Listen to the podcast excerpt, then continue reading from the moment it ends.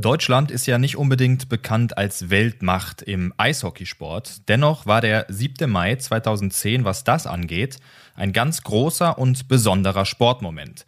Vom 7. bis zum 23. Mai fand die Weltmeisterschaft der Herren in Deutschland statt. Spielorte waren die Lanxess Arena in Köln und die SAP Arena in Mannheim. In Köln passen so etwas über 18.000 in die Halle, in Mannheim etwas unter 14.000. Das Eröffnungsspiel aber fand in der Felddienst Arena in Gelsenkirchen statt. Kennt man ja als das Stadion vom Fußball-Bundesligisten Schalke 04. Deutschland gegen die USA, also auf dem Papier klar unterlegen die deutsche Truppe.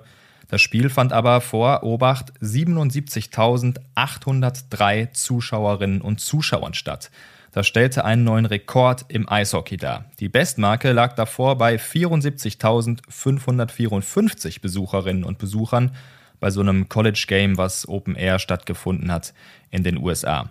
Was in Gelsenkirchen passiert ist, war auf alle Fälle Gänsehaut vom Feinsten. Wie gesagt, die USA damals Vize-Olympiasieger, natürlich haushoher Favorit, von den Fans komplett nach vorne gepeitscht, hat es das Team von Uwe Krupp damals aber nach der Verlängerung geschafft, 2 zu 1 zu gewinnen. Das war eigentlich, ja, eine Sensation. In der 26. Minute erzielte Michael Wolf das 1 zu 0 für die deutsche Truppe. So ein bisschen tatsächlich aus heiterem Himmel, beziehungsweise war das so nicht zu erwarten. Da war doch noch ein bisschen Nervosität zu sehen bei den deutschen Jungs da auf dem Eis. Der Torschütze Wolf hat dann aber erzählt, das war bei weitem mein wichtigstes Länderspieltor. Es ist einmalig. Sowas erlebt man nur einmal im Leben.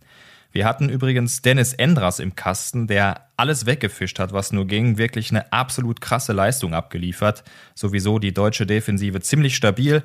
In Minute 46 aber rutschte ihm dann doch der Ausgleichstreffer von Ryan Carter durch. Mega ärgerlich. Das hieß, keine Entscheidung in der regulären Spielzeit ab in die Overtime. Die war aber gefühlt zu Ende, bevor sie eigentlich angefangen hat. 21 Sekunden. So lange, ja, beziehungsweise eher so kurz hat es nur gedauert, bis Felix Schütz das goldene Tor schoss. Es gab noch einen Videobeweis und sein Treffer wurde auch gegeben. Schütz sagte dann, ich hatte ein bisschen Angst, aber die Spieler haben gesagt, dass es gut ausschaut.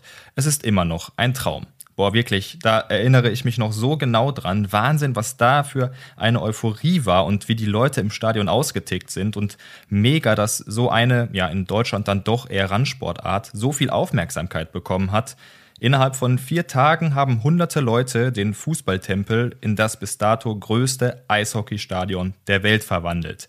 550 Tonnen Material auf 33 Sattelschleppern kamen an. Es wurden zusätzlich 10.328 Sitzplätze und 4.592 Stehplätze im Innenraum der Arena installiert, damit der Weltrekord auch bloß klappt.